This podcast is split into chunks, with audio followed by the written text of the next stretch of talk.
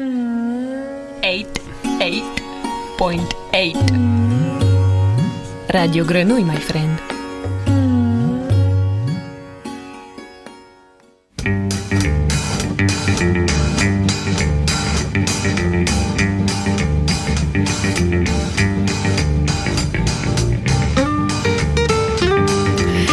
Bonjour à toutes et tous, vous écoutez Radio Grenouille, il est 10h31 minutes ce jeudi matin et j'espère que vous allez bien.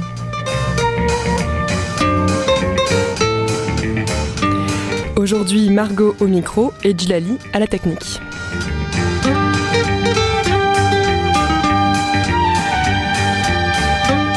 En cette période compliquée, la radio continue d'être en activité. Les émissions, les podcasts, les actions et les relations demeurent avec souplesse et tant que cela est possible.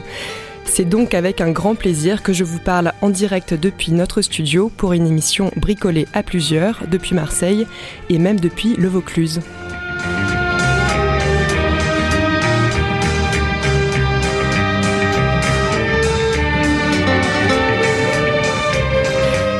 Sommes, vous le savez, le 5 novembre 2020 et nous commémorons aujourd'hui les deux ans des effondrements de Noailles qui ont coûté la vie à huit personnes Julien, Taher, Shérif, Fabien, Simona, Papé Maguette, Ouloum et Marie-Emmanuel.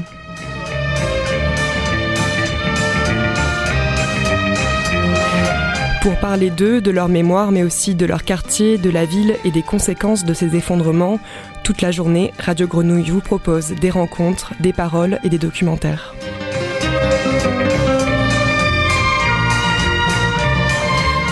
En fin d'émission, nous quitterons la ville pour la campagne et vous entendrez le témoignage de deux vignerons de Longomaille, coopérative agricole et artisanale autogérée, ainsi que les paroles des membres de l'équipe du Café Quoi, salle de concert à Fort-Calquier.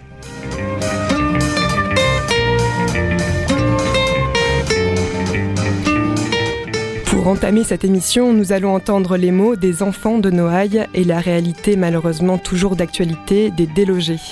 Mais avant toute chose, parlons de la place du 5 novembre, cette place au croisement de la rue d'Aubagne, de la rue Moustier et de la rue de l'Arc. Cette place où trône une statue d'Homère. L'année dernière, le 5 novembre 2019, lors des commémorations, la place, qui n'avait pas vraiment de nom, a été baptisée de manière populaire place du 5 novembre. Des crieurs publics ont crié un texte de Serge Valetti écrit pour cette occasion. Ce sont des habitants qui ont proposé à Serge Valetti de raconter l'histoire du 5 novembre 2018. Laurent Marot, particulièrement, l'a appelé pour lui proposer d'écrire. Il lui a écrit un mail, puis Serge Valetti a accepté. Nous avons rencontré hier Laurent Marot. Il, a lu, il nous a lu pardon, un extrait du mail qui a donné naissance à ce texte.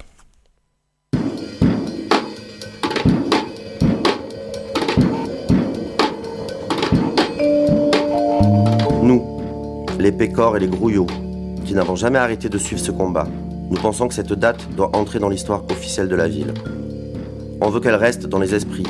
On veut lui donner un lieu de mémoire. On veut donc baptiser une place sans nom.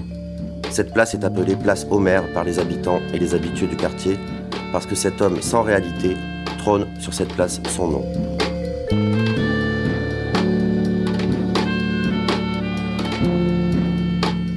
On aimerait que tu nous aides à faire passer l'histoire de cette place du mythe à la réalité. On ne veut pas oublier Homère. Il est une figure de la Marseille grecque des origines, figure des arts et de la pensée, figure du récit, de la tchatch et de la fanfaronnade. Il nous va bien. Mais il tourne le dos à ce qu'on appelle parfois chez les architectes la dent creuse, ce trou laissé par les trois immeubles disparus. En bas, à l'entrée du domaine ventre, deux autres immeubles ont été détruits par sécurité le 41 et le 43 de la rue de la Palue. Homer regarde vers eux, mais il ne les voit pas non plus, gêné par les autres immeubles, ceux qui ont tenu jusqu'à présent. Il tourne aussi le dos à la rue Jean Roch, sinistrée presque à moitié. Le bas de cette rue a été évacué et plusieurs immeubles ne seront probablement réintégrés que dans très longtemps et au prix de travaux considérables. Le haut de cette rue, de l'autre côté du cours est totalement fermé et abandonné, c'était pourtant ce bout de rue qui reliait cette place, notre place, au Palais des Arts, le conservatoire. Comme si on n'avait plus droit à ce lien, définitivement. Comme s'il ne nous restait plus qu'une chose à attendre, la venue de promoteurs qui auront les idées à notre place. qui raseront ces vieilles pierres sans valeur parce que souillées par la trop longue présence des pauvres et qui nous construiront des hôtels dont on n'a pas besoin. Les clients de ces hôtels se demanderont pourquoi leur chambre avec vue donne sur la place du 5 novembre. Nous, on saura pourquoi.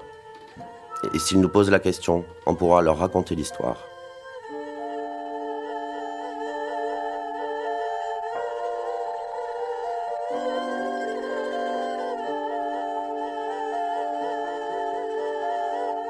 C'était un extrait du mail écrit par Laurent, un habitant de Noailles, à un autre habitant de Noailles, Serge Valetti, écrivain. Serge Valetti a accepté d'écrire un texte. Un an plus tard, ce texte a été publié. Je vous propose d'écouter Laurent, Laura et Valérie, habitants de Noailles, qui ont monté ce projet d'ouvrage illustré par Lénaïgue Letouze. Euh, bonjour, moi je m'appelle Laurent euh, Marot, donc j'habite à Noailles. Je suis un habitant de Noailles, catégorie habitant organisé. Bonjour, moi c'est Laura Spica, j'habite à Noailles aussi. Euh, je suis dans la même catégorie que celle de Laurent. je suis une habitante qui s'organise avec euh, d'autres habitants. Et Valérie Manteau, également habitante de Noailles, euh, comme mes collègues. alors le projet du bouquin, il n'y en avait pas du tout au début.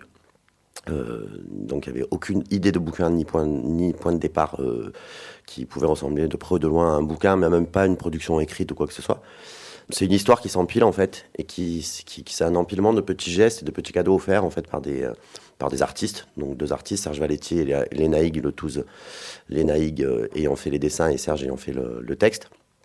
En fait, c'est parti à l'origine de, de, la commémoration des un an de l'effondrement des immeubles de la rue d'Aubagne, donc le 5 euh, novembre 2019. Euh, voilà, donc on, a eu, on a eu comme besoin, en fait, un peu un besoin mémoriel dans le quartier de, de, donner un nom à ce drame, de donner, un, de donner une place, de, l'inscrire vraiment dans l'histoire de la ville. Donc euh, ben, la chose la plus simple, évidemment, c'était de baptiser la place qui est juste à côté, la place du 5 novembre, qui s'avère être une place qui n'a pas de nom, en fait, à l'origine et euh, qui n'est pas cadastré, qui est le croisement entre trois rues et qui porte bah, tantôt le nom de la rue Moustier, tantôt le nom de la rue d'Aubagne. Donc elle est un peu caméléon comme place. Et comme il y a Homer dessus, on appelle la place Homer euh, dans le quartier, mais en fait, euh, voilà, en vérité, elle n'a pas de nom. Donc on s'est dit, on va lui donner un nom. Et on avait du mal à se saisir de, de ce côté un peu. Bah, de, l'idée mémorielle et euh, l'idée patrimoniale de, ou moniale pardon, de, de pouvoir donner un nom à cette place et le nom de ce drame et de cette date, c'était une évidence. Après, comment on faisait sortir Homer de cette histoire pour faire rentrer le 5 novembre, ça c'était un peu notre problème. Donc on s'est dit, on va demander à un auteur de demander à cet autre auteur s'il voulait bien laisser la place à, l'histoire euh, et de lâcher un peu le mythe. Et donc on a appelé Valetti et on lui a demandé s'il voulait bien, en gros, demander à Homer de nous laisser la place. Qui est Serge Valetti? Euh, bah, Serge Valetti, c'est un, auteur de théâtre qui est un enfant du quartier. Et bon, moi, je ne le connaissais pas avant. Ça a été l'occasion de le découvrir euh, quand, on lui a, enfin, quand Laurent lui a envoyé cette lettre. Et il lui a envoyé cette lettre parce que, je, tu l'as pas dit, mais parce que c'est un auteur de théâtre et que du coup, on avait envie, nous, de baptiser cette place avec un texte oral. Et donc, bah, Serge Valetti nous a assemblé à Laurent et en effet, c'était une très très bonne idée capable d'écrire un texte qu'on puisse euh, faire retentir dans l'espace public et donc écrit pour, euh, pour euh, être lu en fait. C'est également un scénariste, il est connu pour avoir fait des scénarios pour Robert Guédiguian.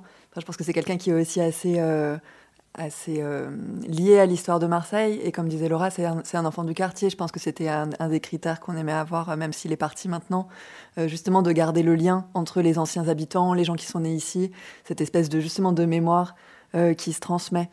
Au début, on l'a appelé. Quand moi je l'ai appelé, j'ai essayé de trouver son numéro. Je le connais pas. Hein. En fait, c'est juste une idée. C'est un soir, on était justement sur la place euh, du 5 novembre et on, était tous plein de gens ensemble à fêter l'anniversaire d'un camarade. Et on était juste à côté du domaine ventre. Et d'un coup, je me suis dit, merde, mais Valetti a écrit un texte qui s'appelle Domaine ventre. Donc, c'est la personne qu'il faut appeler. Et euh, donc voilà, on l'a appelé, on lui a expliqué, il a dit bah, aucun problème, lui il est né rue Estelle, sa grand-mère habitait rue euh, qui s'appelait rue des Beaux-Arts avant et qui est devenue rue Rodolphe Polac et du coup il, a vraiment traîné ses guettes dans le quartier euh, toute son enfance. Et donc voilà, quand on lui a demandé s'il voulait bien euh, se charger du texte, il a été d'accord immédiatement. Et il nous a juste demandé de le nourrir un peu euh, pour euh, vraiment ce qui s'était passé, qu'on lui donne un peu de justement la dimension historique, parce qu'on lui demandait de se charger, de faire passer cette place du mythe à la réalité. Donc il nous a demandé de le renseigner un peu plus sur la réalité. Voilà, donc on, je lui ai fait une lettre en lui expliquant quasiment heure par heure ce qui s'est passé le jour du 5 novembre et comment, comment ça a été vécu dans le quartier et dans la ville. Parce que du coup, il y a un truc quand même qui est chouette, c'est enfin par rapport à, pourquoi rebaptiser une place et comment ça se fait que cette place, elle n'avait pas de nom vraiment, mais elle en avait quand même un petit peu parce qu'on l'appelait quand même la place au maire. Et avant de l'appeler la place maire, on l'appelait la, place à la fontaine parce qu'il restait une fontaine d'un lavoir précédent. Donc on a aussi appelé cette place la place du lavoir, puis la place du platane. Enfin, elle a eu plein de noms en fait en fonction de ce qui l'occupait. Et, euh, il se trouve qu'en fait, on connaissait pas tellement bien cette histoire. Et je trouve que depuis qu'on a travaillé à ce livre, et à ce baptême, etc. On n'a jamais autant parlé d'Homère, en fait. Et enfin, moi, la première, je connaissais assez mal qui était Homère aussi, même dans la mythologie. Et pourquoi est-ce que cette statue était là, etc. Et je sais que, j'ai entendu aussi dans le quartier pas mal de gens qui disaient oui, mais quand même, Homère, c'est dommage, etc., etc. Et je trouve que c'est une des manières qu'on a, enfin, qu'on a trouvé, euh, sans, la, chercher du tout, bah, finalement, de, d'évoquer énormément Homère toute l'année, euh, alors que paradoxalement, on l'a débaptisé de la place Homère, on n'en a jamais autant parlé. Voilà, j'avais juste envie de rajouter ça, ce que je trouve intéressant parce que dans cette entreprise mémorielle euh, qu'a évoqué Laurent, il y a, hum, il y a aussi enfin, y a cette histoire de, d'essayer de, comprendre ce que la mémoire a voulu valoriser à, travers le temps, à travers le nom des rues euh, qu'elle, a, qu'elle. Alors le pourquoi il y a la statue, concrètement, on ne sait pas pourquoi elle se trouve là, mais il se trouve que, enfin, il paraîtrait que c'est la seule statue qui représente Homère en tant que telle, parce qu'il y a d'autres statues d'hommes aveugles un peu partout dans le monde, on va dire, qu'on pourrait penser que c'est Homère. Mais il se trouve que c'est la seule statue qui clairement euh, s'intitule comme ça. Et qu'en soi, elle est déjà hyper rare en fait. Et pourquoi est-ce qu'elle trône euh, sur la rue d'Aubagne? Genre aucune idée.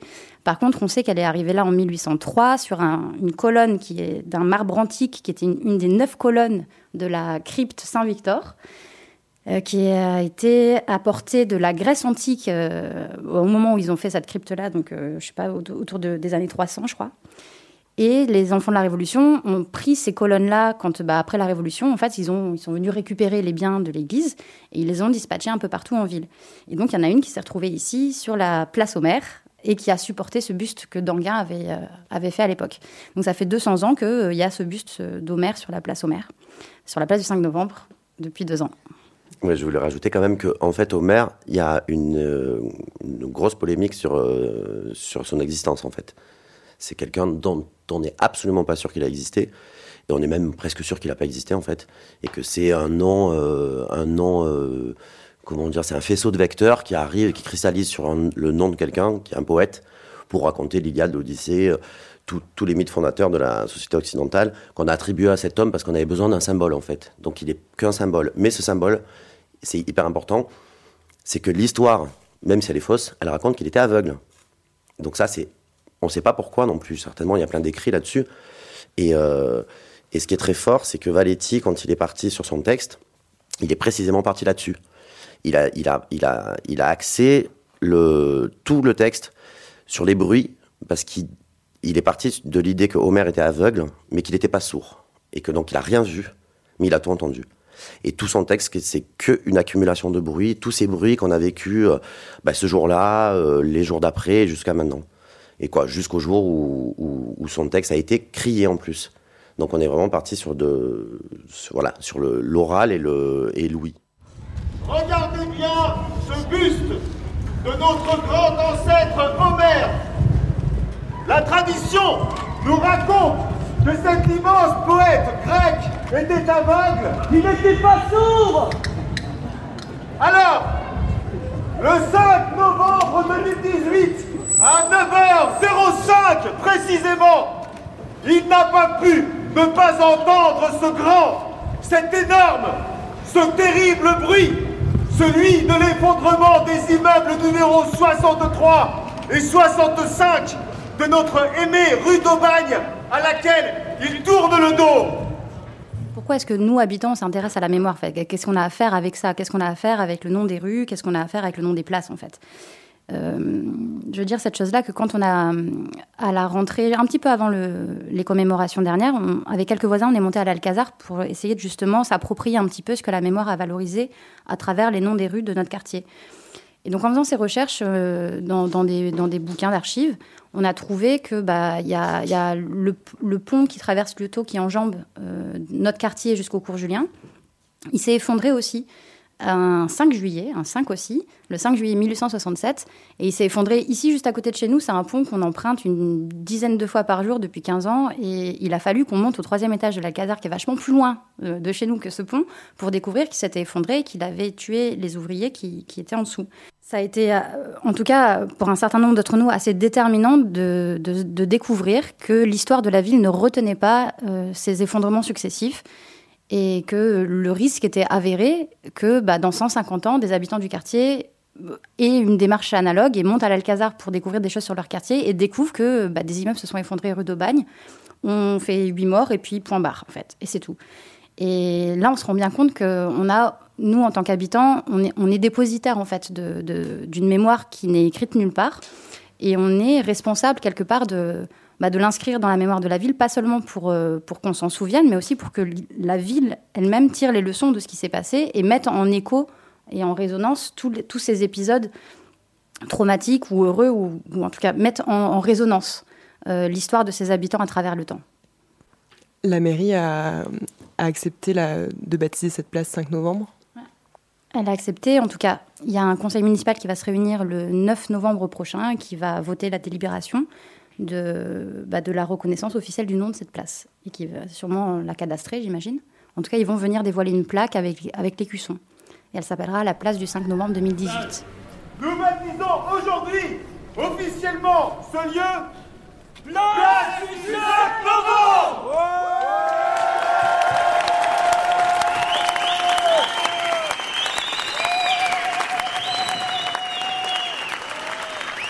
Évidemment, il y a des responsables et il y a des culpabilités. Mais nous-mêmes, en fait, en tant qu'habitants, euh, de quoi est-ce qu'on est responsable dans la ville? On n'a pas de responsabilité pénale avec ce qui s'est passé, ni en général avec ce qui se passe dans la ville.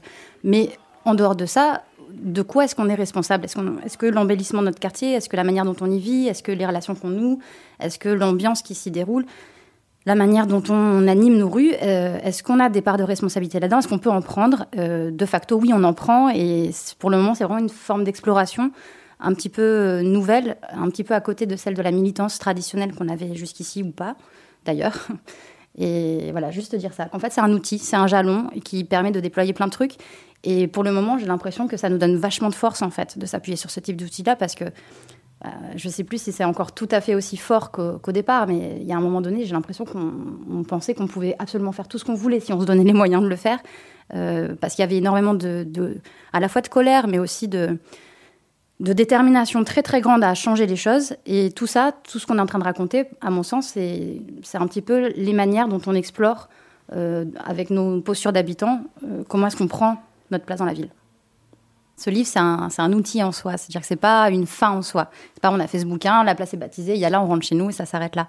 C'est parti d'un. Ça fait partie d'un processus qui est beaucoup plus grand de réappropriation de notre place d'habitant dans la ville, en fait. C'est-à-dire, c'est un peu ce qui s'est passé pour nous le 5 novembre 2018. À partir du moment où on, a découvert nos voisins sous, sous les décombres, en fait et la manière dont on a aussi été acteur de la gestion de cette crise et comment est-ce qu'en fait on a été déplacé nous aussi par le souffle de cet effondrement. On a été déplacé de nos places d'habitants euh, euh, qu'on avait avant vers une nouvelle place d'habitants qu'on est en train d'essayer de trouver en fait et de, et, de, et de définir à travers le temps et à travers tout un tas d'actions dont ce livre est un exemple. Le livre Marseille, place du 5 novembre a donc été édité. Il sera distribué dès que possible. Vous pouvez aller regarder le Facebook du collectif du 5 novembre pour suivre les événements organisés toute cette semaine, notamment la diffusion de documentaires. Il est 10h49, vous écoutez Radio Grenouille. Demain, le nouvel album du rappeur Medine, FC Grand Medine, sort. Je suis personnellement assez impatiente. En attendant de le découvrir, on peut écouter ou réécouter le premier single éponyme sorti il y a trois semaines, FC Grand Médine, sur Radio Grenouille.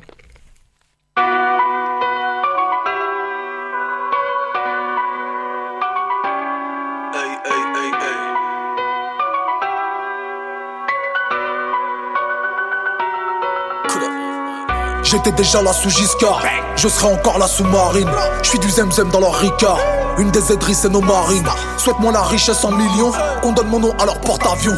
Me souhaite pas la santé, car chez moi, la santé, c'est le nom que porte la prison. Ça veut me donner des leçons de kickage. Ça fait des fautes d'orthographe sur ces tatouages. Va niquer ta mère, c'est du rap à message. Ces charros voudraient jouer les boss et quelquefois voudraient me faire. Les chameaux ne voient pas leur boss, mais voient très bien celle de leur frère. Je sais déjà que je me ferai sûrement fumer par un refrain proche de moi. Les forêts n'ont jamais été incendiées que par leur propre bois. Donner des conseils aux autres sans les appliquer, c'est donc ça les hommes.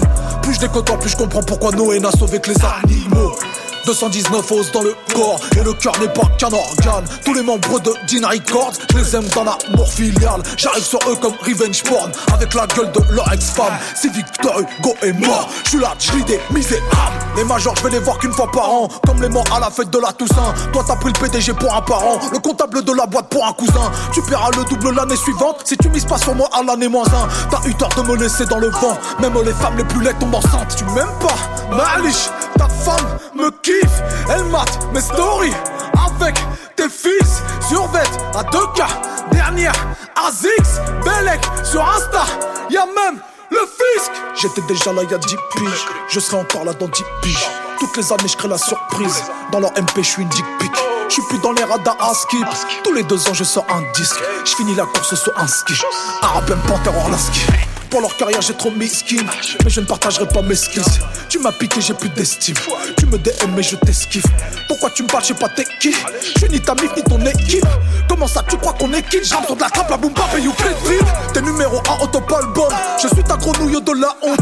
Je crois qu'on arrive dans mon quart d'heure. Et c'est indiqué sur aucune montre. Quand l'aigle royal se fait entendre, tous les coqs de la basse pour se taisent. Imprégné dans les murs de ta tête. Je suis toujours là comme Tati Barbès. Cette fois, c'est mon heure, ma golden J'aurais plus jamais tort comme Chopin.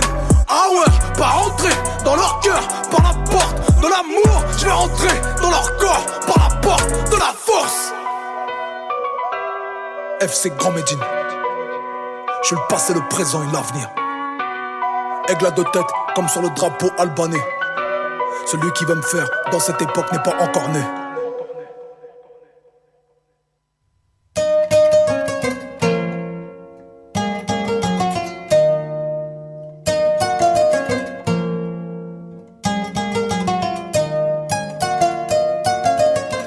On a beaucoup parlé à raison des adultes touchés par le drame de Noailles. La parole des enfants, elle, a été plus difficile à entendre.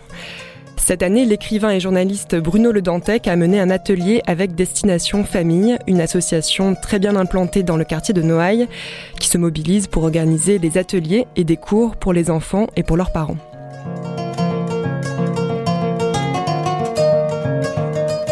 Destination Famille est installée au 43 rue d'Aubagne. Ils se sont beaucoup impliqués dans la gestion de l'après 5 novembre. Et à leur initiative, Bruno Le Dantec a donc mené des ateliers d'écriture avec les enfants de Noailles. Imaginez Noailles demain. Ils ont écrit des textes dont nous aimerions vous proposer des lectures. Par souci d'anonymat, nous tairons les prénoms des enfants dont nous allons lire les textes.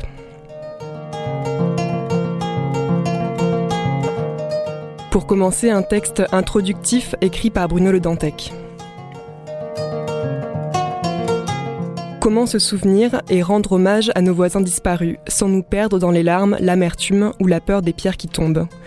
Eh bien voilà ce qu'on a trouvé avec des enfants du quartier réunis au local de l'association Destination Famille.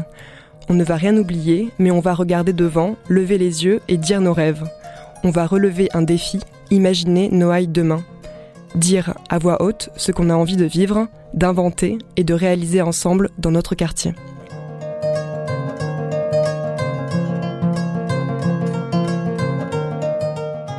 Bon, j'ai 11 ans et demi, j'habite ici à côté, après c'est bon, j'ai pas envie de parler. Avec ma pote, on est à CM2, en CM2 à Chabanon si vous voulez savoir. Mon quartier de rêve, c'est stop le racisme. Il faut arrêter d'embêter les gens par la couleur de leur peau. Et aussi les femmes voilées. Tout le monde a le droit d'être voilé, la preuve.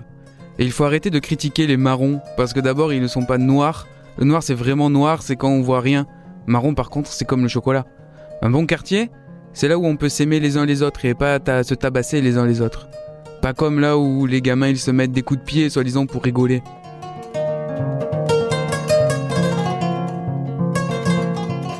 J'aimerais aussi vivre seul dans un appartement, rien que pour moi. Là, j'habite rue Château-Redon avec mon père et ma mère. Si vous voulez venir, alors venez, parce que moi je suis une star de TikTok et de Snap. Et j'aimerais avoir un hélicoptère privé. Dans le trou des immeubles qui sont tombés, il faudrait peindre un graffiti géant avec des cœurs. Et puis au milieu, un point en l'air. J'aime bien dessiner, mais j'ai du mal à faire les mains et les points. Il faut que je m'entraîne.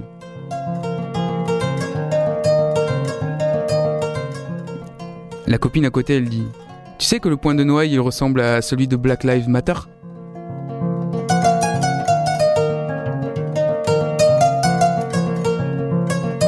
Bonjour, j'habite ici à Noailles et j'ai bientôt 10 ans. Mes parents tiennent un commerce en bas de la rue. Je me souviens de la première évacuation, juste après l'effondrement des immeubles.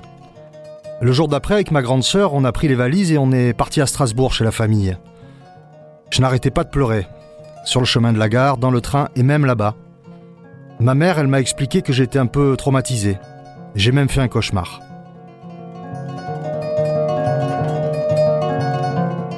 Mon quartier de rêve, il ressemblerait plutôt à la campagne pastrée, là où je fais de l'équitation. C'est au pied des collines, en face de la mer. C'est magnifique. Pour Noailles, j'imagine des petites rues bien décorées, comme au Maroc, avec du blanc et du bleu Marrakech. Avec des immeubles tout beaux et tout blancs, comme à Casablanca, qui veut dire maison blanche. À Beni Mellal, c'est tout rouge. Au Maroc, chaque ville a une couleur. Bah, en fait, j'aimerais bien que notre quartier soit blanc et bleu Marrakech.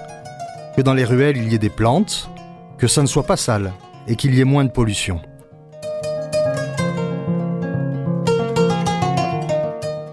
Au Maroc, les chats qui vivent dans la rue, ils sont heureux. Une fois, on est allé à un McDonald's, parce qu'au Maroc, c'est halal. Il y avait plein de chats et les clients les nourrissaient. Du steak, des frites, du poisson, de l'eau dans un verre. On était en terrasse.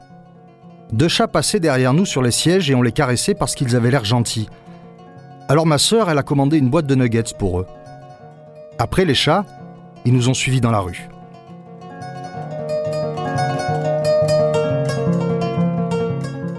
Ici, j'aimerais que ça ressemble un peu plus au Maroc. Et que dans le quartier, il y ait une petite routine. Que les gens sachent à quelle heure la voisine sort son chien, à quelle heure la boulangère va ouvrir. Qu'on prenne soin les uns des autres, et aussi des animaux. Un quartier plus collectif. Bon, il est déjà très collectif ce quartier. Mais un quartier plus beau, plus soigné. Plus de respect entre les gens et moins de bagarres de rue.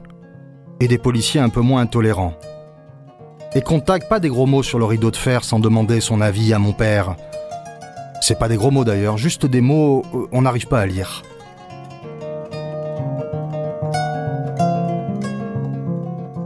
Là où il y a le trou des immeubles qui sont tombés, ça serait bien de construire de nouveaux immeubles. Parce qu'en ce moment, il y a beaucoup de gens qui cherchent une maison. Faire un hôtel pour les gens qui ne savent pas où dormir. Ou même un restaurant pour ceux qui ont faim. Ou un centre aéré.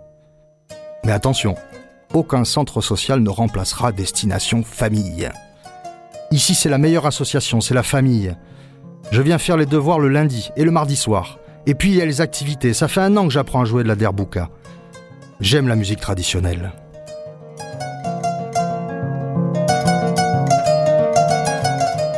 Et le rail aussi, mais pas n'importe lequel. Faut pas juste taper rail sur YouTube, il faut choisir.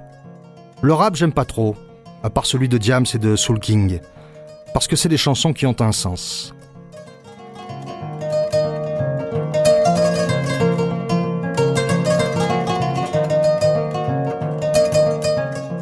Quand je descends la rue d'Aubagne, tout le monde me dit bonjour parce qu'ils savent qui je suis. C'est ça un beau quartier, là où tout le monde se connaît. Ça suffit pas de dire comme ça d'un coup, tiens, je vais améliorer ce quartier. Non. Il faut s'en occuper tous les jours.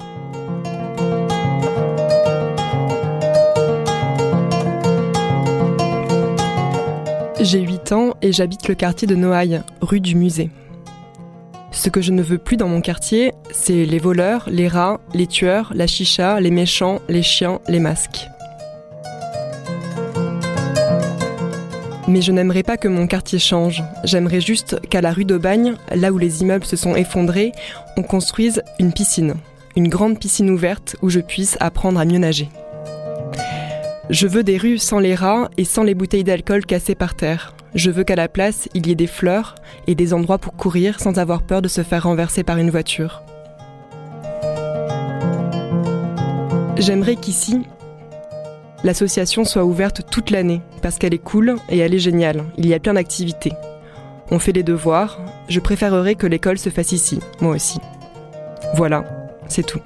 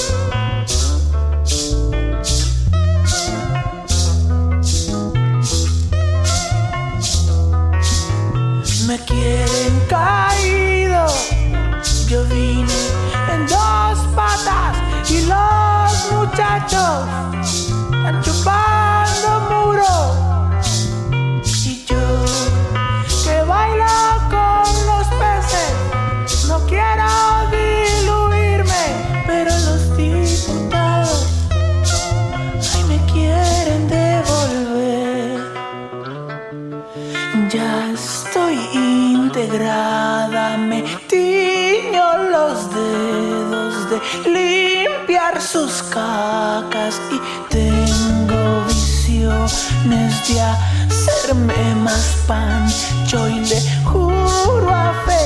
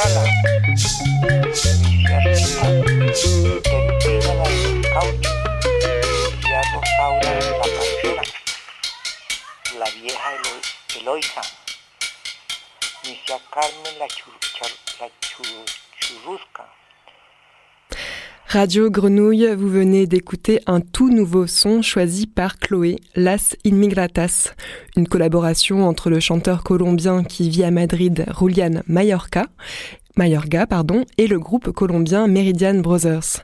Ce titre figure sur le prochain album de Julian Mayorga qui sort la semaine prochaine, le 13 novembre. Il est 11h05 sur les ondes du 88.8. Nous sommes le 5 novembre 2020, deux ans après les effondrements de Noailles. Depuis 2018, ils sont 5000, ces Marseillais et Marseillaises, à avoir été délogés de leur appartement. Et encore, ce chiffre reste flou car il oublie certaines personnes passées sous les radars. Nelly de la Grenouille a rencontré Dominique du collectif du 5 novembre. Elle fait partie de la commission délogée. Eh bien, je vais aller donc à la Belle de Mai voir une personne délogée qui doit réintégrer son appartement. Alors, euh, c'est un peu notre actualité en ce moment. Euh, c'est la question des réintégrations. Euh, les personnes dont l'immeuble a été déclaré en péril grave et imminent et qui ont été délogées, accompagnées, ont été hébergées à l'hôtel puis dans des appartements temporaires. Euh, regagnent euh, peu à peu pour certains euh, leurs appartements initiaux. Et là se posent des problèmes qui n'ont pas été, qui ont été un peu prévus par la charte du relogement, puisque la charte prévoyait que au moment de ces réintégrations, les personnes devaient être accompagnées. Accompagnées, ça signifie voir dans quelles conditions ils retrouvent leur logement initial. C'était prévu, mais dans la réalité de comment ça se passe, ça, ça, ne se passe pas vraiment comme prévu. Bon, je, m'excuse par avance de de, de, de, de, parler de manière un peu technique, mais euh, en fait, après deux ans euh, d'un événement qui est inédit et euh, de, de, situations qui sont inédites, on, on, on, on continue d'accompagner alors qu'on imaginait pouvoir ne plus eh savoir à le faire. Voilà, on continue d'accompagner des personnes parce que les situations sont de nouveau à chaque fois inédites. Donc euh, euh, le cas de la dame que je vais voir aujourd'hui euh, illustre un peu la situation générale, c'est-à-dire le péril prévoyait des travaux dans les parties communes, dans certaines parties privatives, et ces travaux ont des effets sur les appartements. Mmh. Quelquefois, on demande aux personnes de revenir dans des appartements euh, dans lesquels les, travaux mm, sur les parties communes ont, provoqué des désordres chez eux. Ça, c'est le premier point. Le deuxième, ce sont des appartements qui ont été fermés pendant de longs mois, voire plus d'une année. Le cas de la dame, elle a été délogée le 28 décembre 18. Euh, elle a eu de la chance de ne pas avoir été squattée comme d'autres appartements ou ne pas avoir subi de cambriolage comme d'autres appartements, mais les personnes ont quitté dans la grande précipitation leur logement et ils sont restés en, l'état initial. Donc euh, les voilà sommés de rentrer de nouveau euh, dans leurs appartements avec de très courts délais et sans que systématiquement, ça se passe dans certains cas, mais pas systématiquement, il y ait un constat de décence, de salubrité euh, fait au moment de leur retour. Euh, à signaler aussi que ces personnes-là, à partir du moment où il y a une main levée, c'est-à-dire il n'y a plus le, péril est levé, la sécurité des personnes n'est plus en question. Euh, eh bien, ces personnes sont redevables de leur loyer auprès de leur propriétaire alors, alors qu'elles sont relogées et qu'elles ont déjà un loyer à payer là où elles sont relogées. Elles ont une petite indemnité de, de résidence à payer qui est, qui est, faible. Mais si elles persistent à vouloir rester dans leur, leur, logement temporaire, pardon, il va falloir qu'elles paient le loyer de l'indemnité d'occupation. Donc, euh, on peut dire que en cas de difficulté, certaines personnes commencent à s'endetter. Mhm dans, dans, dans la mesure où elle refuse de réintégrer l'appartement dans le mauvais état dans lequel il se trouve et dans la mesure où elle se maintient dans le logement temporaire. Sachant que il y a très peu, voire plus de logements temporaires. On arrive là au terme de la convention qui liait la ville avec l'opérateur chargé du relogement. Il va y avoir une nouvelle convention en janvier. L'autre problème euh, rencontré en ce moment, c'est la question de la santé psychologique de ces personnes. Parce que pour certaines, ça fait très longtemps Le confinement n'a rien arrangé, voire aggravé les situations. Cette forme d'insécurité, nous qui sommes, qui avons un toit à peu près tranquille, etc., on, on vit déjà cette période difficilement. Pour ces personnes-là, c'est encore pire. Euh, ça, c'est le deuxième problème. Et le, et le, dernier auquel on fait face en ce moment, c'est la, la, question des travaux. Euh, parmi tous les propriétaires occupants euh, qui ont sollicité le collectif, euh, on compte beaucoup de petits propriétaires occupants, mmh. c'est-à-dire des personnes qui ont des revenus modestes et qui euh, qui sont devenus propriétaires dans un souci de protéger leur famille, euh, sur cette idée qu'avoir son logement protège. En réalité, les acquisitions, leurs acquisitions, malheureusement, elles se sont soldées par, euh, par des travaux et des périls pour certains. Et là, ils doivent faire face à, des, coûts énormes, à des charges énormes. Le coût des expertises, puisqu'il faut en faire à chaque fois, euh, le coût de tous les travaux qui vont devoir être faits. Euh, et ça met ces petits propriétaires dans des situations très compliquées. Euh, pour ceux qui ont pu être euh, relogés par l'opérateur, bon, ils doivent faire face au, coût de, de, ces travaux, mais ils sont dans des démarches gigantesques de demande d'aide. Et là, l'accompagnement pêche. C'est-à-dire que ces personnes-là ne sont pas forcément rodées, mais comme comme vous et moi, comme n'importe qui, euh, à toutes ces démarches administratives. Les dispositifs sont très compliqués. Euh, il y a des organismes qui sont mandatés euh, pour les aider, mais ça, ça, ça, met un interlocuteur de plus dans le, dans le, dans le processus. Les syndics ne sont pas toujours aussi coopérants qu'on pourrait le souhaiter. Enfin, c'est une chaîne extrêmement compliquée et les propriétaires occupants auraient besoin d'un accompagnement beaucoup plus renforcé qu'il ne l'a actuellement. Voilà. Donc on a aussi ce type, on continue d'avoir aussi ce type de demande. En fait, euh, en gros, on, au collectif, euh, on a à la commission des délogés, on a surtout des personnes qu'on connaît déjà depuis plus de deux ans maintenant mmh. et qui reviennent à chaque étape de leur de leur difficulté de parcours. Comment vous tenez le coup là euh, à, la, commission des délogés? Alors, on fonctionne par téléphone. Et euh, on essaie de, on respecte euh, les règles sanitaires terriblement et pour ne pas rajouter de la difficulté aux difficultés. Et on fonctionne essentiellement par téléphone, échange de mails. Et éventuellement, euh, ce matin, j'allais juste prendre une, pho une photographie et, et euh, essayer de, de, voir si, à l'aide de cette, cette image, je pouvais relancer, aider cette dame dans, à relancer une démarche. Voilà. Mmh. Euh, ensuite, euh, oui, on fait comme tout le monde, on essaie de bricoler, euh, de bricoler, parce que là, par contre, la situation des personnes est très compliquée, reste très compliquée pour certains. Mmh. Donc là, évidemment, ça demande des mesures euh, politiques. Euh, où est-ce qu'on en est euh, en ce moment de ces mesures politiques?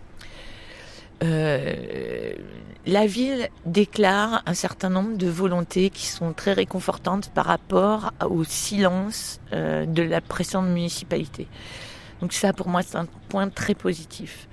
Là où les choses se compliquent, c'est dans la compréhension euh, claire des euh, prérogatives de la ville par rapport à celles de la métropole. Mmh. Et dans ce jeu euh, qu'il va falloir, dans ce dispositif qu'il va falloir construire, en mettant au centre la question du, du bien commun, la question de l'intérêt des, des, personnes frappées par ces, ces difficultés. Euh, après, euh, notre positionnement à nous, euh, il reste la vigilance. Moi, je, souhaite qu'on ne soit pas dans, une, posture de, mettre en question euh, d'entrer euh, les positionnements. Euh, voyons voir 30 ans d'une politique catastrophique. Je me disais l'autre jour, en matière d'habitat, je me disais l'autre jour qu'en fait,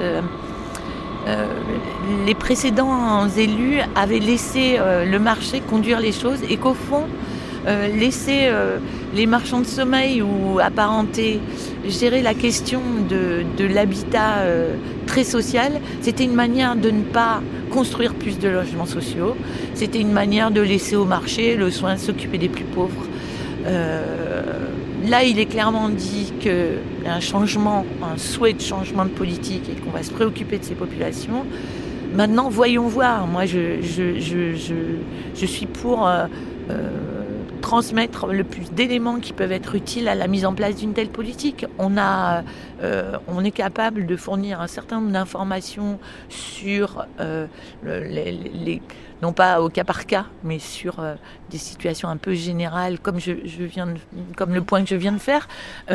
si ça peut être utile et faire avancer la situation des délogés, moi c'est mon c'est mon souci principal, c'est celui de la commission des délogés. C'est faire avancer la situation des personnes. Ne pas faire de procès d'intention politique actuelle.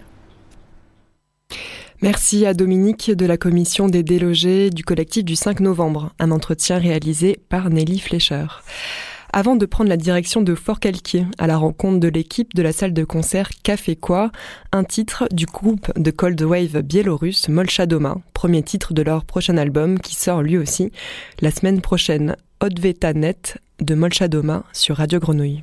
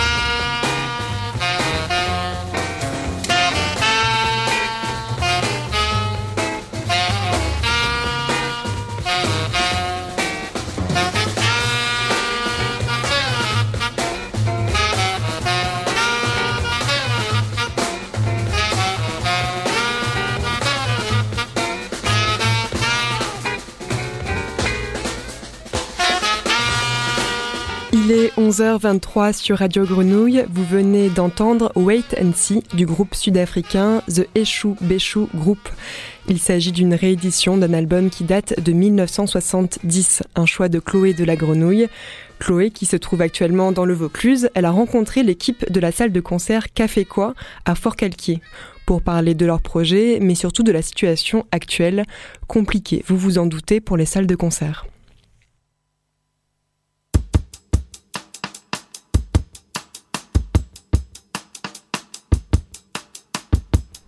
Donc nous sommes au Café Quoi, salle euh, de concert euh, de Fort-Calquier dans le 04 avec euh, les deux programmateurs, Bruno Lévy, programmateur et fondateur, et Anaïs Bess, programmatrice également.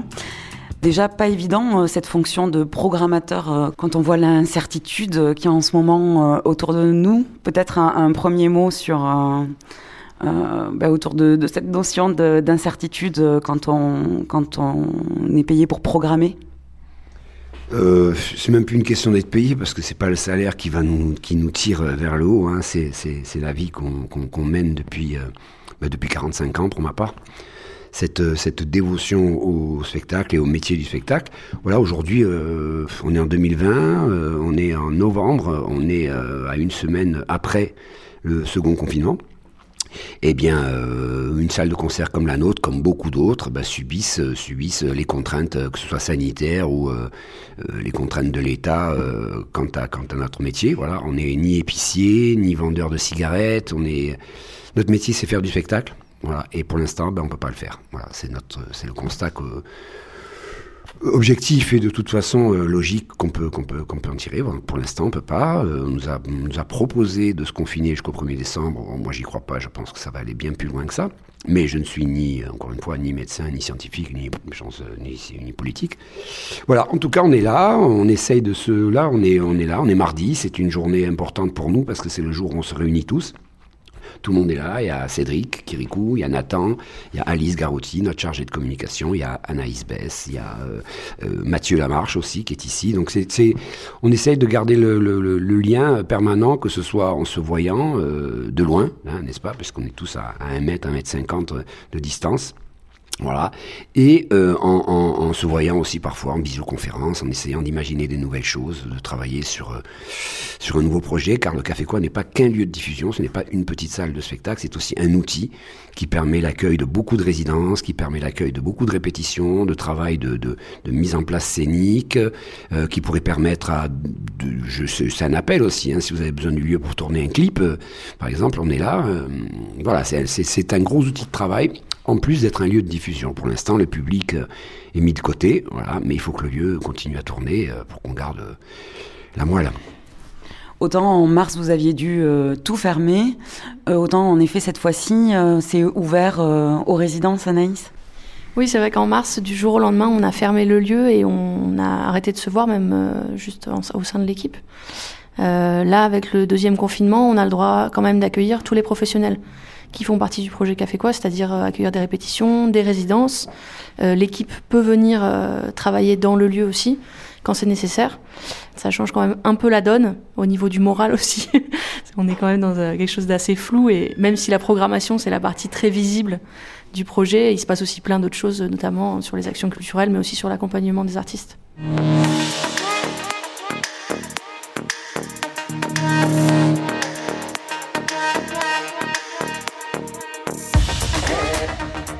Je suis parti de Marseille pour venir m'installer ici en fin 91. Et donc, à partir de 92, on a imaginé, euh, on a monté une association ici, puis on a imaginé faire des concerts. Puis il y a eu un premier Café Quoi, qui était un lieu très très route à l'époque, euh, à Pierre-Rue, derrière Fort-Calquier. Puis il y a eu un deuxième Café Quoi en 2009 à Villeneuve. Euh, et puis enfin un café quoi définitif, je l'espère, et puis j'y crois dur comme fer, quoi qu'il en soit, Ici à Fort-Calquier, sur un territoire qu'on connaît bien, qu'on pratique effectivement depuis plus de 25 ans. Voilà, donc le Café Quoi est une, je dirais une entité sur ce territoire et, voilà. Et, coûte que coûte, on a réussi avec une de grosses équipes euh, de bénévoles, parce que le bénévole est euh, très important au sein du Café Quoi. Ça a été un peu le vecteur. Euh, c'est des gens engagés et convaincus, quoi qu'il en soit, qui ont réussi à créer ce lieu. Aujourd'hui, c'est une petite entreprise culturelle avec des, des salariés, avec des, des, des, intermittents, beaucoup. Et puis voilà, aujourd'hui, on, on, tient beaucoup à cet avancement qui fait qu'aujourd'hui, euh, ben on a réussi. On a réussi euh, quelque chose d'incroyable en partant de zéro. Et puis aujourd'hui, il y a une grosse équipe, une vraie équipe, des gens très au fait de, de tout ça. Donc voilà, 25 ans de, de, de 25 ans pour en arriver à un stade où on est vraiment heureux. Aujourd'hui, on est tous effectivement dans le doute, mais pas concernant le café, quoi, en tout cas. Et euh, quelle identité musicale euh, on pourrait donner au lieu? Ou des identités, peut-être? Alors c'est assez éclectique, c'est vrai que c'est un lieu euh, de manière générale qui est assez identifié rock depuis longtemps, mais finalement depuis plusieurs années ça devient de plus en plus éclectique du fait que la musique actuelle c'est quand même plein plein d'influences différentes. Le fil rouge, c'est que c'est de la création en fait. C'est de la création, c'est des projets innovants, c'est des influences qui viennent de plein de parties du monde aussi. Et euh, sur la programmation, c'est ça qui se reflète. Là, euh, par exemple, sur le mois de novembre, on était censé avoir une date euh, rock avec Conger Conger Parade, euh, du jazz avec Don Biliez. Euh, après, on avait un tremplin normalement. On avait aussi une date polyphonique système, donc ça c'est plutôt des chants occitans. Et à la fin du mois, on avait un projet assez hybride, Kolinga, c'est un projet franco-congolais basé au Pays Basque. Et euh, donc c'est la chanteuse qui est, qui est métisse. Donc c'est de la chanson à la fois en anglais, euh, à la fois en, français, et puis euh, avec des langues aussi du Congo. Là, ils ont été assez connus avec un feat avec Gaël Faye. Et ils sont sur leur deuxième album. Normalement, on devait déjà les accueillir plus tôt dans l'année. voilà.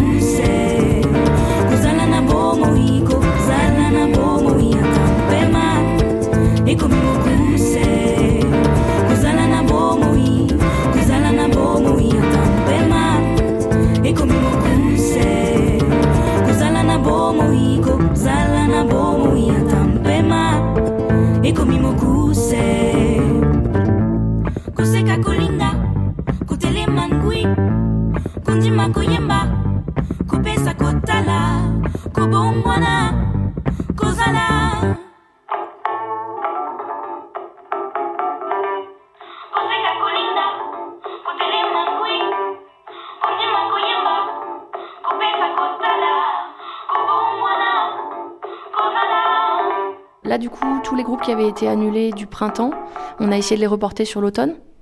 Euh, Il y a des fonds de compensation et des aides du Centre national de la musique qui sont euh, assez conséquents et euh, qui nous permettent de, voilà, de compenser, soit de payer quand même les sessions et d'être euh, remboursés, ou de compenser aussi sur les billetteries et avoir sur les annulations. là, quelques semaines avant le confinement, justement, on avait rempli un dossier de demande de, de compensation sur la billetterie pour les prochains mois, parce que notre jauge était passée de, de 187 à 90 places. Euh, là, avec les concerts qui sont complètement annulés, il faut voir si le fonds de compensation reste ou si ce sera un autre fonds qui sera mis en place. Mais du coup, il y a, y a quand même des aides là-dessus.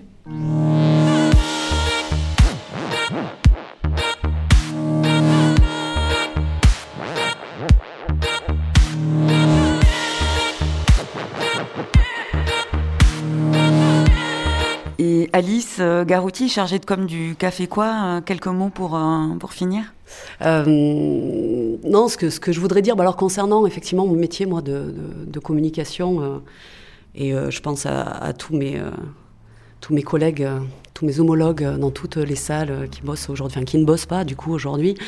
Euh, la communication en ce moment, c'est quand même très très particulier parce que la communication, c'est prévoir, c'est anticiper, c'est annoncer. Bah là, voilà, ça fait des mois qu'on annonce des annulations, ça fait des mois qu'on rembourse des billets, ça fait des mois qu'on ne sait pas qu'on ne sait pas quoi annoncer, qu'on ne sait pas sur quel pied danser, qu'on ne sait pas ce qu'on peut programmer, ce qu'on ne peut pas programmer. Donc c'est très très très compliqué. Là, on a des, caisses et des caisses de programmes qui vont partir euh, au recyclage. C'est, c'est euh, ouais, ça, ça, ça, fait mal au cœur. Quoi. C'est du boulot qui est, qui est foutu en l'air. Donc, euh, ouais, on est triste, on est quand même dégoûté, il faut le dire. Quoi. C'est dur. C'est dur pour tout le monde. Euh, et, et je crois que c'est très dur pour la culture, vraiment. Et au-delà de, au-delà de faire un concert, en fait, on défend d'autres choses, quoi. C'est pas juste, euh, c'est pas juste la musique qu'on défend, c'est, c'est une idée de, de, de, la société, c'est une idée de ce qu'on a à partager ensemble, c'est une idée de, de, de ouais, de, de vie, quoi, de culture commune. Et, euh, et là, c'est ça qui est attaqué, c'est ça qui est, qui est le plus dur, en fait. C'est quel projet on continue à, avoir ensemble et comment on le défend, puisqu'on peut plus faire notre métier. Donc c'est très très dur. Moi, ce qui m'a le plus fendu le cœur au Café Quoi ces derniers temps, c'est l'interdiction de danser. Interdiction de danser. Enfin, nous, on diffuse de la musique qui s'écoute debout, libre, en mouvement.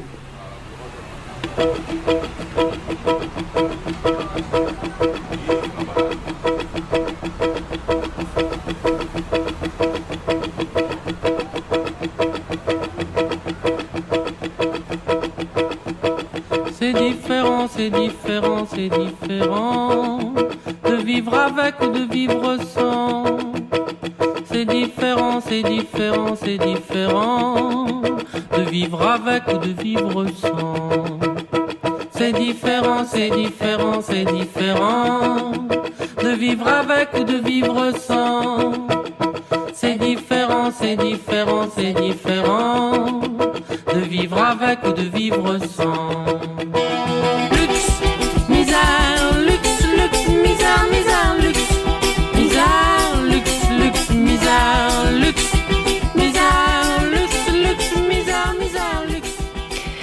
Il est 11h37, bientôt 38 sur Radio Grenouille. Merci à Bruno Lévy, Anaïs Bess et Alice Garouti du Café Quoi de Fort-Calquier. On pense bien sûr à vous et à tous les lieux de musique et de culture. Juste avant de les rencontrer, Chloé Despax est allée rendre visite à Denis et Julie, deux des vignerons de la Cabrerie, une des fermes de Longomaille à l'entrée du Luberon où ils produisent du vin naturel. Rural autogestionnaire, le Longomaille est un réseau de communautés militantes qui font au quotidien l'expérience de nouvelles formes de vie conviviale, solidaire et écologique. La Cabrerie fait partie du collectif de vignerons de vin nature du Luberon et du Ventoux, qui le cru à Marseille. On peut retrouver leur vin à la Casa Consola ou à la Passerelle par exemple. On écoute tout de suite une balade dans les vignes.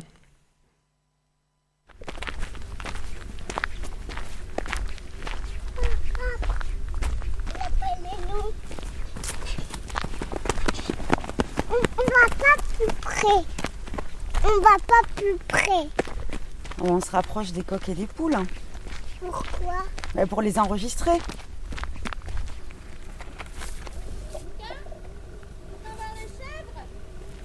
Hein? Tu vas voir les chèvres, Lucas? Bah si, ça a l'air chouette. Non. Allez. Non. On se voit tout à l'heure? Non. On mange ensemble? Non. Tu restes avec nous? Tu veux faire quoi, Lucas Salut Denis. Ça va Hein Tu vas faire quoi Moi, je serai Julie Tu faisais quoi ce matin euh, J'étais sur le tracteur là. Euh, en fait, comme les vignes sont en bio, donc, on met- donc en bio quoi, donc pas de pesticides, pas d'engrais chimiques, etc. Tu viens, Lucas? Et donc là, euh, je suis en train de semer des engrais verts. Donc c'est des un mélange de plantes qui vont pousser au printemps, qui vont amener en fait naturellement de l'humus, de l'azote dans le sol, qui vont enrichir le sol. Et c'est annuel, donc ça veut dire que ça va être, euh, ça va pousser, et après on va les, les écraser euh, pour l'été, donc ça va faire enrichir, enfin ça amène en fait de la matière organique naturellement dans le sol. Donc c'est euh, ce que je suis en train de faire. Là on va aller voir Julie qui est qui est en train d'aménager sa caravane. On a un peu un problème de logement ici, donc euh, C'est-à-dire ben, on a la maison, mais on a un peu plus de monde, donc on a des espaces d'accueil. et Voilà. Salut. Bonjour. Julie. Bonjour. Voilà. Bah, ici, on est, euh, quand tout le monde est là, on est combien d'adultes maintenant 14 adultes? En permanence, puis euh, bah, il y a toujours des amis qui sont là en plus. Et après, on a des périodes où il y a beaucoup de monde, c'est les vendanges. Donc ça, c'est tout le mois de septembre. Et puis la taille de la vigne qui est en février-mars. Donc on a, on a besoin d'avoir de la place pour accueillir des gens dans les conditions euh, décentes. Quoi. Et puis on fait un peu de l'accueil de personnes euh, voilà, disons, qui viennent de très loin, qui sont en difficulté. Et puis les copains, les gens qui passent. euh, voilà. Moi je m'appelle Denis et je suis un peu l'ancien de ce collectif là, la Cabrerie, puisque je suis à la Cabrerie depuis, la, depuis 11 ans. Voilà ici. Et moi je m'appelle Julie, j'habite ici depuis euh, un peu plus d'un an avec ma petite fille Suzy et on est arrivé dans le collectif Longomaille euh, en, il y a cinq ans. Et on est là présentement euh, devant la boulangerie-fromagerie. Elle nous sert, donc c'est un espace qui a été construit il y a quoi, il y a peut-être deux ans, un truc comme ça? Ouais, 2-3 ans. de 3 ans euh, par les copains euh, d'ici. Et elle sert euh, la plupart du temps comme fromagerie quand, quand on a du lait. Et le jour où on fait le pain du coup on fait pas le fromage pour pas mélanger les levures. Et ce jour-là on fait du yaourt avec le lait contré. Et à l'extérieur on a un four un four sous part qui accueille une vingtaine de kilos de pain à peu près. Du coup on fait du pain une fois par semaine pour aller le vendre au marché. Et on est à l'abri de, de chênes verts. On a installé des bancs pour faire la fête de temps en temps par ici, des soirées pizza. On a les poules qui picorent euh, les glands au sol. Et le petit Luca qui a euh, deux ans et demi. On fait partie d'un ensemble de, de fermes collectives. Donc on est une ferme collective, on est une quinzaine d'adultes et les enfants, 3, 4, bientôt 5 enfants ici. Et donc c'est un endroit euh, autogéré qui fait partie d'un réseau de fermes collectives. Ce réseau s'appelle Longomaille, c'est un réseau qui est assez ancien, qui date des années 70. Donc il y a cinq implantations en France, une, euh, une ferme aussi en Autriche, une en Allemagne, une en Suisse et en Ukraine. Donc c'est un réseau européen qui est un peu une émanation de 68 avec les gens à l'époque qui étaient des jeunes militants, qui maintenant sont des gens de 70 ans, mais dont certains sont encore là, une bonne partie, et puis avec des générations qui sont renouvelées. euh, donc maintenant il y a toutes les générations, il y a des, grands-parents, des parents, euh, des enfants. Alors, la Cabrerie existe depuis euh, 1994. Donc, ce- cet endroit où on est ici, c'est un endroit qui fait une 25 hectares, avec une activité principale qui est la vigne. C'est-à-dire qu'ici, on fait du vin, mais pas que. On a aussi euh, de l'agriculture, donc on fait des céréales ben, pour le pain, voilà, on fait la farine. On a une production maraîchère, euh, qui est aussi pour l'autoconsommation, parce qu'on bon, faut nourrir 15 personnes, donc ça fait. Et puis quelques chèvres pour l'autoconsommation, euh, donc on vend pas de fromage, etc. Et puis aussi pour la viande, et on a des poules, et puis on a quelques arbres fruitiers, pommiers, abricotiers, des oliviers. Mais la, la grosse activité, c'est la vigne, qui est aussi l'activité économique. On peut préciser que c'est euh, du vin à nature, parce que c'est quand même un processus encore différent euh, du vin conventionnel qu'on peut trouver dans les, dans les parages. Denis, là, en parlera mieux. Bah, le vin nature, c'est un peu connu maintenant. euh, C'est donc c'est du vin qui est fait euh, donc à base, de raisin, sans aucune intervention ni additif. Euh, donc pas de rien dans le vin, quoi. C'est du jus de raisin fermenté totalement naturellement. Donc ça implique que les vignes sont en bio. Donc tout le domaine ici est, est en bio, toutes les productions. Et après, tout le processus de vinification est fait de façon naturelle, c'est-à-dire qu'il y a très peu d'intervention, il n'y a pas de filtration, il n'y a pas d'emploi euh, d'enzymes, euh, de bactéries, de je sais pas quoi, de, colorants, euh, d'arômes, de levures. euh, voilà, donc c'est vraiment du jus de raisin euh, qui est fermenté. Donc c'est un peu un travail un peu délicat parce que c'est un peu un peu plus fragile, mais bon, c'est un peu partie de la philosophie de, de notre façon de vivre ici, de notre façon de produire et d'avoir aussi avoir des choses qui sont euh, qui sont pas mauvaises pour la santé, quoi. Voilà. On passe par, on va dans le grenage puisqu'on est là ou on repart de l'autre côté? Et ensuite la- vers la clairette. Alors ici on a, euh, puisqu'on parle de vigne, on a maintenant quatre variétés différentes de raisins rouges et cinq variétés différentes de raisins blancs. Voilà, ce qui nous donne une, euh, une gamme de possibilités de faire des vins, euh, des vins différents. euh, voilà. Donc on fait des assemblages, on fait un, bon, un peu comme, bon, comme, comme dans chaque, chaque vigneron. Quoi, hein. Sachant qu'ici, on est sur une région, alors c'est partie ici du Luberon, hein, c'est pas le cas partout, qui traditionnellement, il n'y a pas beaucoup de vignerons, c'est surtout des producteurs de raisins, donc il y a beaucoup de vignes, mais ça va essentiellement dans des caves euh, coopératives. C'est une vieille histoire, hein, ça date des années 20, donc c'est l'idée que les gens ont des vignes, mais ne vinifient pas leur vin, et tout le raisin arrive dans un endroit où c'est centralisé, et donc là, c'est des vini- des vinifications. Quoi. Ce qui est un peu la particularité ici. Ce qui est bon. Du coup, il n'y a pas ici une tradition vigneronne euh, indépendante. euh, on est quelques-uns, mais on n'est pas très nombreux par rapport à d'autres régions, ben, comme tout le monde connaît évidemment de la Bourgogne, mais aussi le Languedoc, etc., il y a beaucoup plus de vignerons. Et par exemple, le nord Luberon, donc l'autre côté du Luberon, il y a beaucoup plus de vignerons aussi, traditionnellement. Il y a de la vigne depuis bien plus longtemps. Ici, la vigne, c'est assez récent, ça date des années. euh, la vigne un peu euh, en gros, quoi. hein.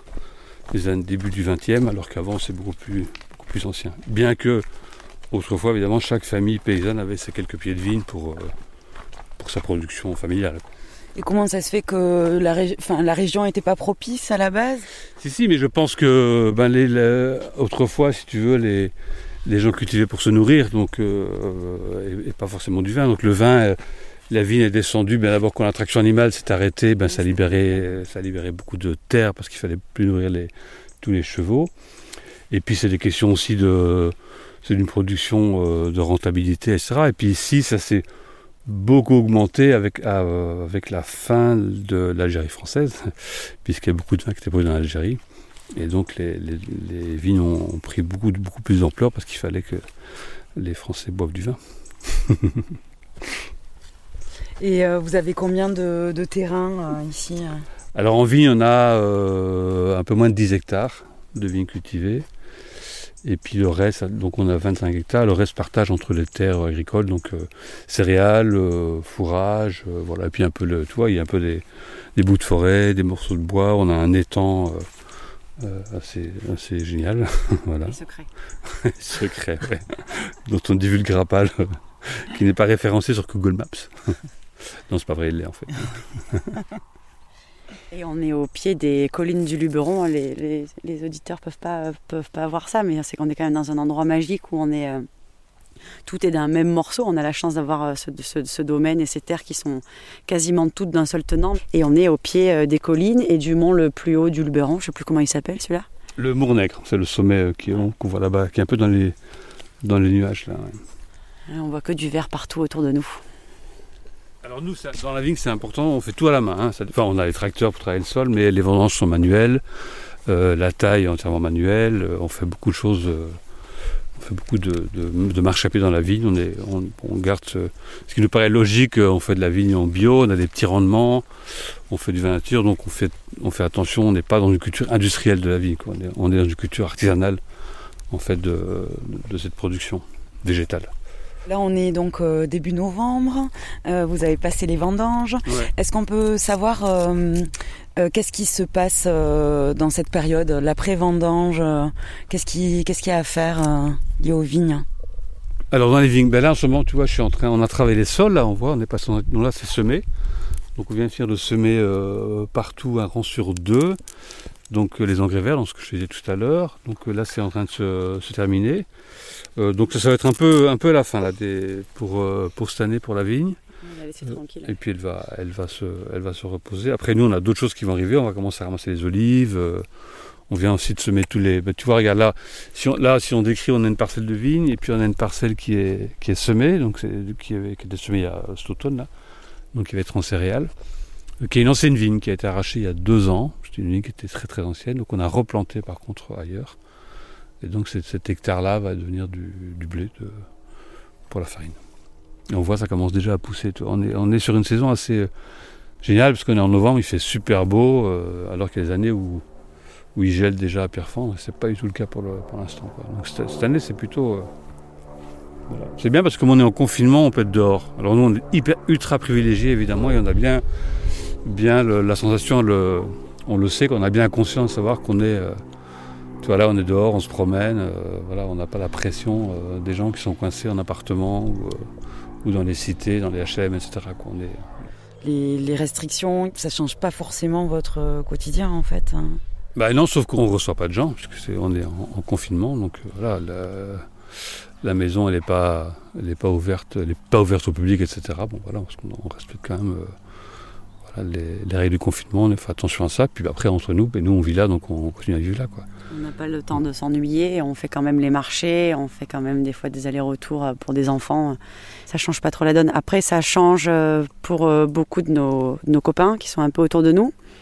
Et le dernier confinement, ça nous a permis, enfin ça nous a permis, on a eu envie de, de mettre un peu la main à la pâte. Il y avait quand même pas mal de, de collectifs qui allaient euh, récupérer de la nourriture à droite à gauche pour l'emmener ensuite dans les, dans les squats de personnes réfugiées qui eux, avaient moins, la, avaient moins de, de possibles que nous. Et euh, on avait tellement de, de temps ici euh, sur le terrain qu'on a profité pour faire du pain, du yaourt à distribuer à droite à gauche. Et des légumes. Quand on Et des légumes, bien sûr. Ça nous a permis d'une certaine manière de participer un peu à tout cet effort-là, mais parce que parce qu'on le sentait pas beaucoup. On entendait les infos, mais on avait, il y avait quelque chose d'un peu un peu schizophrénique qui se passait entre la réalité du monde et nous notre quotidien qui changeait euh, quasiment pas. C'était euh, ça nous a permis de faire un peu le un peu le lien avec le monde extérieur. J'ai l'impression cette histoire de de ravitaillement. Et hum, Julie, toi tu es là depuis euh, un an, tu disais. Tu peux nous parler de ton rapport à la vigne, de ce que tu connaissais, de ce que tu as appris? Il est euh, tout neuf. J'ai bu du vin euh, plus jeune, mais je connaissais absolument rien au raisin. J'ai pas encore mis mon nez dans la cave et dans la vinification parce que c'est un, gros processus auquel il faut s'intéresser, se concentrer et suivre de près. Par contre, j'ai adoré voir euh, une année entière passée à la vigne, toutes, les étapes, l'accompagnement, les, les, les petites interventions. J'ai commencé à apprendre à rouler en tracteur dans la vigne, à essayer de travailler un peu le sol et à comprendre qu'est-ce qu'il lui fallait, quand, comment marchaient les outils. Du coup, c'est un très lent apprentissage pour l'instant, qui est assez, euh, assez fascinant. Et est-ce que vous savez un peu comment va de la cuvée euh, 2020 C'est plutôt prometteur, on va dire. ouais. Et, quanti- et en quantité. Et en quantité, bon, ça, c'est les, les volumes, c'est nous qui décidons. Enfin, on a une, une bonne saison, quoi, une bonne récolte. Donc, on est plutôt content, on va voir, mais ça a l'air. euh, a. Après, on ira un peu dans les caves, si tu veux. euh, Avec plaisir. un peu.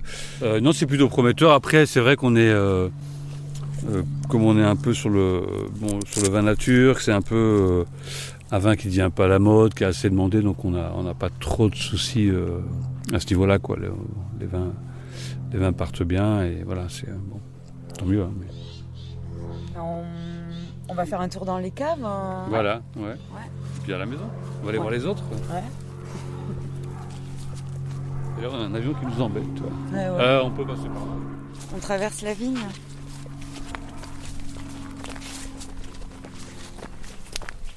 C'est vrai qu'on est hyper bien situé parce qu'on est dans ce qu'on appelle la vallée d'Aigue, qui est en fait une vallée qui, donc, qui longe le- la montagne du Luberon.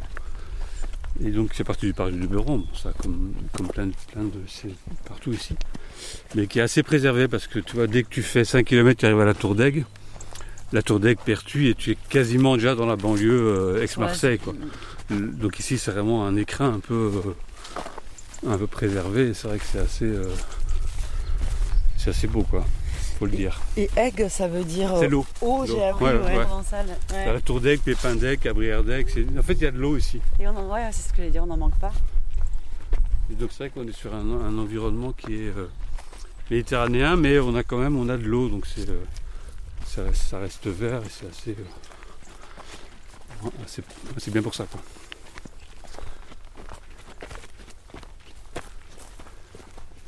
Lucas, je te pose par terre maintenant?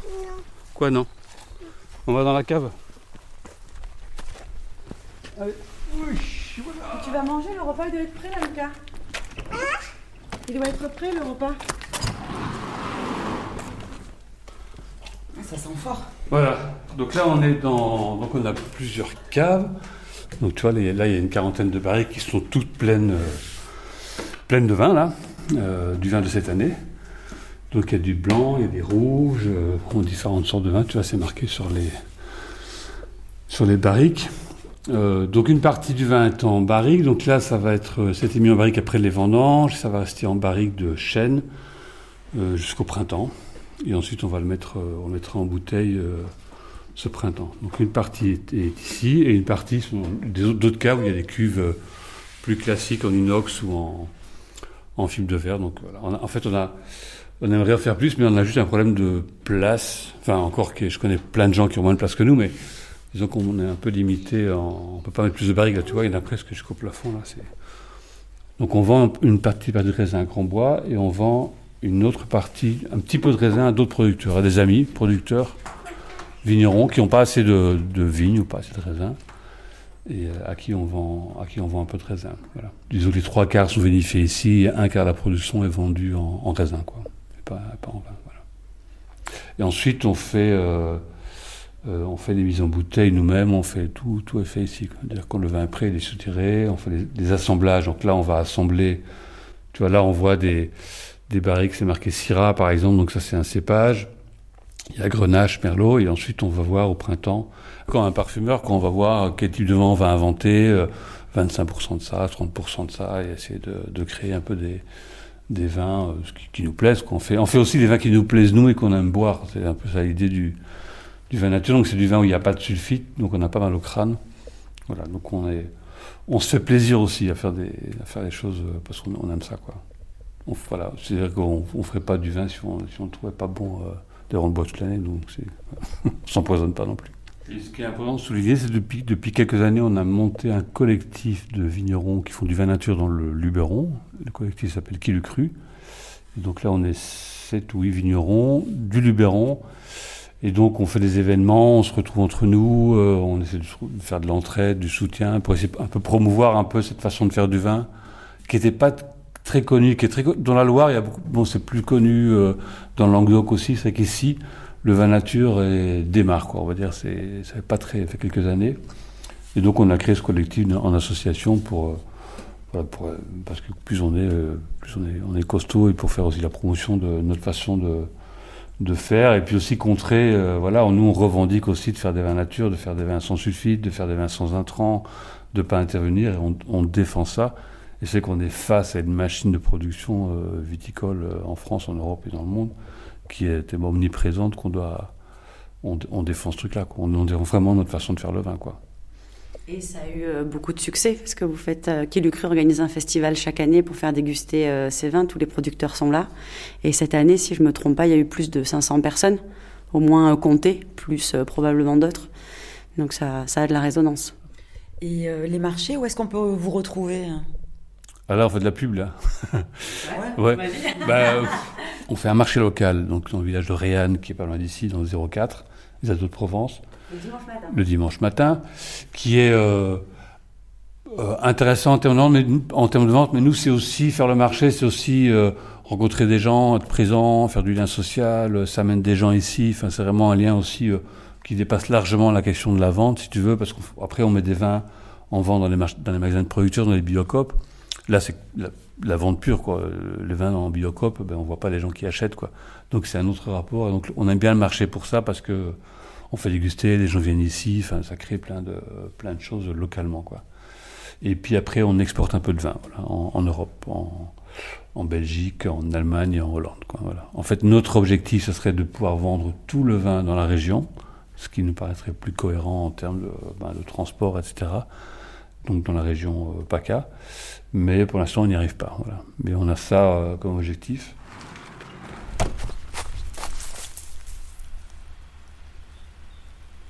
Bon, mais tant pis, j'aurai pas les coques, euh, Luca. J'aurai pas le, le chant du coq. Ils veulent pas chanter. Maman, on, on peut y aller plus près? Ouais, mais il s'en va. Pourquoi? Je sais pas, on lui fait peur. Tu veux écouter au casque ce que ça fait? Tu veux écouter ce que ça fait? Attention. Je vais la mettre sur tes oreilles. Attends, je m'occupe de le mettre sur tes oreilles.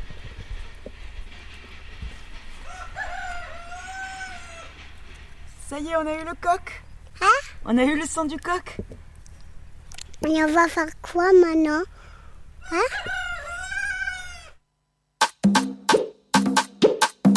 Merci à Chloé pour cette balade dans les vignes de la Cabrérie, une des fermes de Longomaille. C'est l'heure de se quitter. Merci d'être à l'écoute de Radio Grenouille. Merci à Nelly, à Chloé pour cette émission et à Djilali à la technique.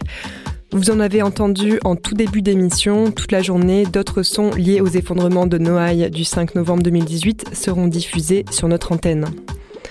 On vous souhaite bien sûr une excellente journée. À midi sur Radio Grenouille, c'est l'heure du mix de Maki Tizorama. Ciao ciao